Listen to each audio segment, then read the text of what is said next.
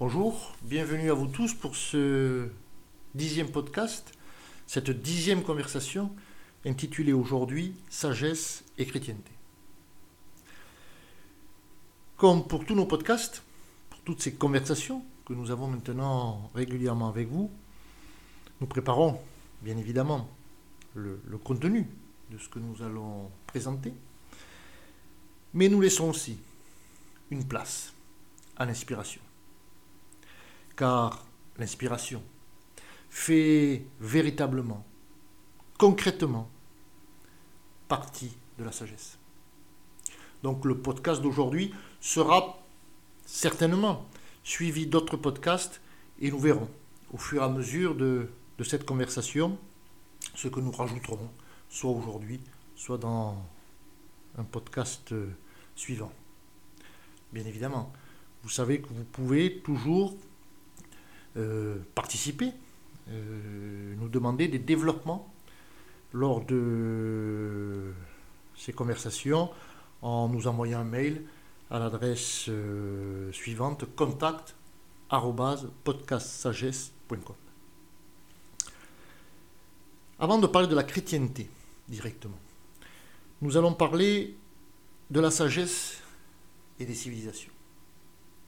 Nous avons vu dans un podcast précédent qu'une civilisation est l'harmonie entre le sacré, un peuple et un territoire. Nous savons aujourd'hui que toutes les civilisations qui nous ont précédés ont pu se déployer, ont pu être en harmonie, grâce à une sagesse particulière. Nous avons vu aussi dans des podcasts précédents que la sagesse, le cœur de sagesse, est identique à toutes ces traditions, à toutes ces sagesses qui nous ont précédés. Mais que la forme prise par la sagesse est justement différente, suivant les peuples, suivant les territoires, mais aussi suivant le cycle dans lequel se trouve notre humanité. La sagesse égyptienne a permis l'éclosion de la civilisation égyptienne. Les sagesses amérindiennes ont permis l'éclosion de civilisations Inca, Maya des sagesses orientales, avec notamment le taoïsme, l'hindouisme, ont permis à des peuples et à un territoire de participer à une sagesse authentique. Elles ont permis aussi aux êtres humains qui formaient ces civilisations, d'être en harmonie, d'être reliés à cette origine commune, cette filiation commune que possède chaque être humain. Ces sagesses ont permis aux êtres humains de, eux aussi, d'être en harmonie de prendre conscience de leur euh, but, du sens de leur vie et du sens de leur existence. En Occident aussi, les sagesses ont permis à des populations, des êtres humains, d'être en harmonie. En Occident, nous avons la sagesse qui a revêtu une forme particulière.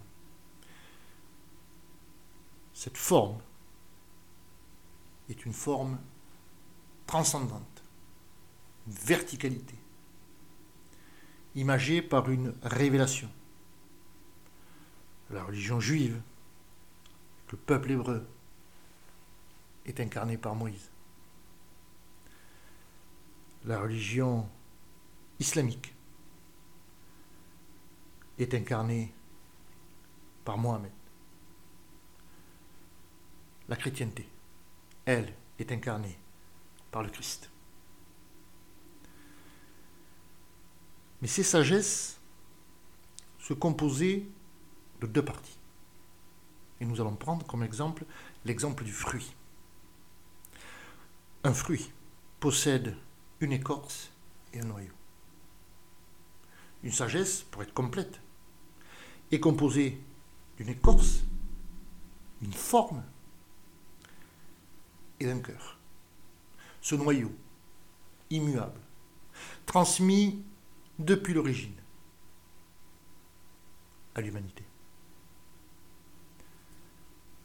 Pour la religion juive, ce cœur qui bat, ce noyau qui fait germer une sagesse, qui lui permet de vivre et qui permet aux êtres humains qui participent à cette sagesse de vivre pleinement leur vie et leur existence. La religion juive, c'est la Kabbale. Pour la religion islamique, c'est le soufisme. La chrétienté a une forme un peu différente. À l'origine, le cœur, le noyau intemporel de la sagesse chrétienne est bien le Christ. Mais, et cela fait partie des mystères de, de la sagesse, mystère de l'origine, les mystères du monde, ce cœur n'a pas développé une forme extérieure autonome. La chrétienté s'est greffée, pour reprendre une parabole de jardinerie, sur le droit romain. Et cela a donné le catholicisme. Cette particularité est particulièrement importante aujourd'hui. Car nous avons vu que la forme d'une sagesse naît, vit et meurt. Au cycle, au point cyclique à, la, laquelle se trouve aujourd'hui notre humanité, fait que le terme de la forme religieuse de la sagesse est en passe d'arriver. La sagesse ne fournit pas de, prévision, ne fournit pas de prédiction. Elle suit la loi des cycles cosmiques qui nous permet justement de dire aujourd'hui que la forme religieuse arrive à son terme. Nous ne savons pas quand, bien évidemment. Parce que nous connaissons, nous ne connaissons pas la date de l'origine exacte de la naissance de cette forme particulière. Mais nous savons que le terme est assez proche. Précisons ici et maintenant que ce terme ne signifie absolument pas la fin du monde. Il signifie la fin d'un monde, la fin d'une civilisation, le terme d'une société. Cette sagesse chrétienne, qui n'a pas développé sa propre forme, nous laisse avancer, nous donne l'espérance que le cycle suivant, la sagesse suivante, pourrait être formée à partir de ce noyau à partir de ce cœur.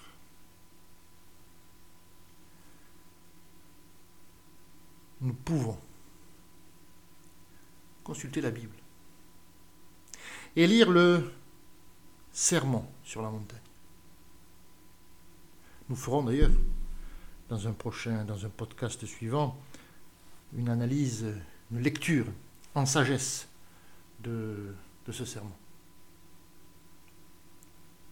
Et nous verrons que les principes de sagesse éternelle, connus depuis l'origine, se retrouvent naturellement dans ce sermon sur la montagne. Ce sermon qui ne fixe justement pas une forme particulière, mais continue ses principes éternels. Comment alors pourrait ce cœur développer une forme suivante Nous allons ici employer un terme comme à l'identique des termes de transcendance, de foi que nous avons utilisés dans d'autres, dans d'autres podcasts. Mais, comme nous l'avons déjà dit, la sagesse utilise des mots, des définitions, mais qui ne sont pas fermées, qui ne sont pas closes. Ce, cette continuité de la sagesse, du cœur de la sagesse chrétienne, ne peut se faire qu'au travers d'une élite qui permettra à la lumière, à cette lumière éternelle, de briller lors du cycle suivant. Effectivement, ce mot élite aujourd'hui suscite beaucoup de passion. Il pourrait même venir euh, contredire ce que nous disons depuis le début, euh, durant nos podcasts, que la sagesse n'est pas réservée à quelques-uns. Elle est dans le cœur de chacun d'entre nous. Et chacun d'entre nous peut participer à cette sagesse. Et c'est bien là le, le but de cette forme que revêt le cœur de sagesse. Cette écorce qui permet à chacun de savourer du fruit de la sagesse. Qu'est-ce qu'une élite en sagesse? Une élite est une autorité qui permet à tout être humain de pouvoir comprendre, participer et transmettre la sagesse. Cette autorité rejoint la fonction de l'être humain, fonction que nous avons défini lors de notre précédent podcast, qui est d'être le gardien, le gardien de la terre, le gardien des natures, gardien du monde. Et nous avons vu que ce gardien n'est pas quelqu'un qui exploite, n'est pas quelqu'un qui soumet, mais quelqu'un qui rend autonome qui déploie la sagesse pour que chacun puisse participer. Voilà véritablement le sens de cette élite, de cette autorité spirituelle en sagesse qui permet à chacun de participer. Nous avons, dans notre société actuelle, quand nous parlons d'élite, immédiatement, comme nous le disions tout à l'heure, cette vision de, de, de classe, on dira supérieure, par rapport à une autre. Ce n'est pas du tout le sens en sagesse. En sagesse, le peuple et la puissance. Car sans le peuple, sans chaque individu qui compose une civilisation, la sagesse ne peut se former, ne peut s'exprimer.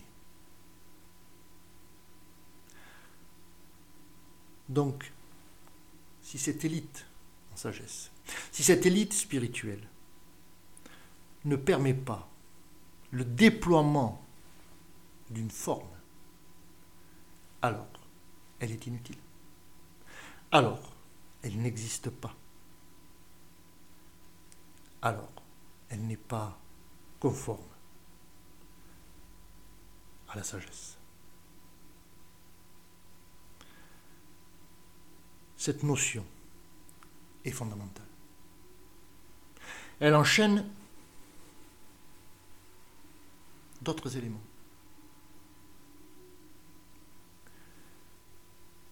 Mais aujourd'hui, en Occident, pour que la civilisation suivante puisse permettre à chacun d'être autonome, de s'émanciper, de se déployer, alors il faut nécessairement une élite juste qui permet la formation d'une sagesse. Nous reviendrons euh, dans différents podcasts, dans d'autres podcasts du moins, sur cette notion d'élite. Nous sommes ancré en Occident sur la forme religieuse, cette forme particulière. Le but de la sagesse, c'est justement de nous ouvrir, de dépasser cette forme. Dépasser la forme, ça veut dire ne pas juger ce qui a été fait, car cela appartient au passé. Et un des principes éternels de sagesse, c'est de ne pas juger.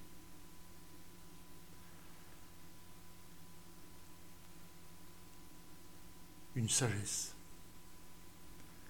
suivante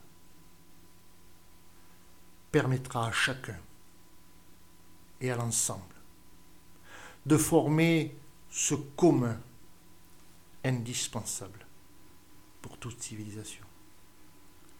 Seule la sagesse permet de développer, de faire naître, vivre et naturellement mourir une civilisation.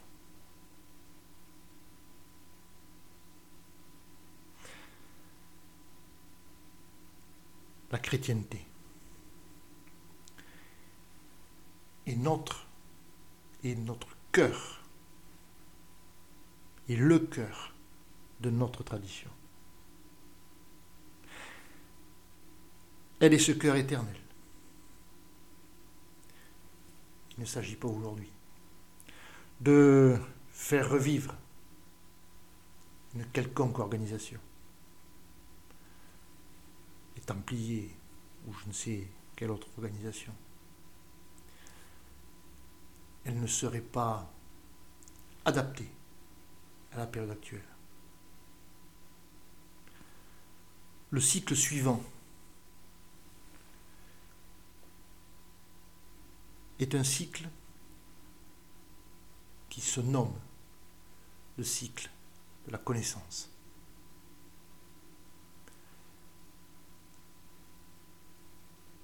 C'est un cycle qui éloigne les combats qui nous permet de lever les yeux vers le ciel, qui nous permet de nous oublier pour ne pas nous perdre.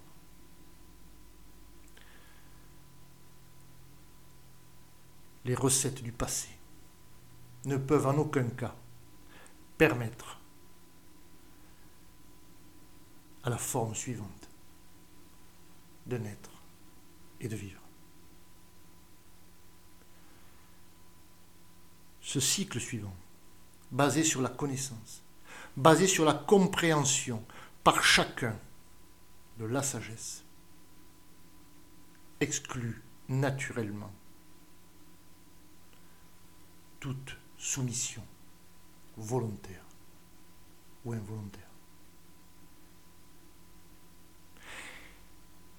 Le cœur de la tradition chrétienne permet l'éclosion de cette nouvelle forme de sagesse. Nous avons dit plusieurs fois que la sagesse aussi est pluridisciplinaire. Nous pouvons aujourd'hui nous pencher sur la cosmologie, sur la botanique, sur la bioéthique, sur les connaissances de la biologie. Et nous verrons alors que les pratiques utilisées par les êtres humains des civilisations précédentes sont aujourd'hui validées par la science. Nous avons déjà répété plusieurs fois que la sagesse n'est pas l'ennemi de la science. La sagesse, c'est voir la perspective, c'est voir la totalité, c'est voir le tout, c'est élargir notre vision. Cette vision qui vient du cœur.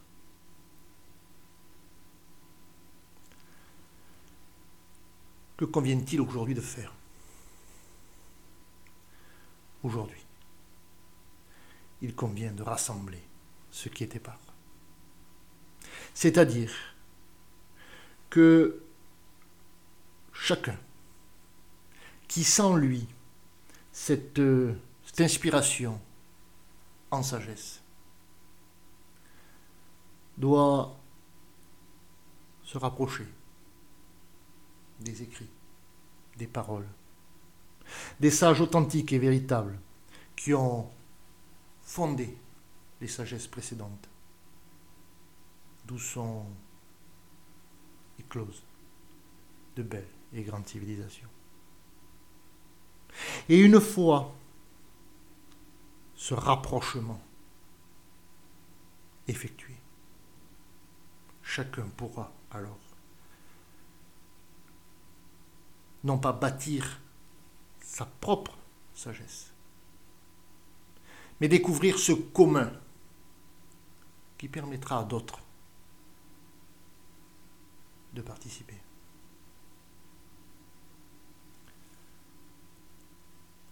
Comprendre, participer, transmettre. Nos aspirations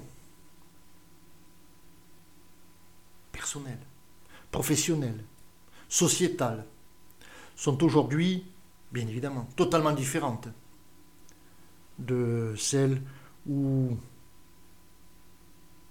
les civilisations sont nées. Il ne s'agit pas aujourd'hui d'inventer une nouvelle sagesse. Il s'agit aujourd'hui de continuer de faire battre ce cœur éternel. Et nous le répétons. En Occident, aujourd'hui, le cœur de la chrétienté peut encore battre au cœur d'une sagesse suivante. Terminerons par l'illustration de notre propos, par le départ du roi Arthur à Avalon. La légende ne dit pas que le roi est mort. La légende dit que le roi est à Avalon.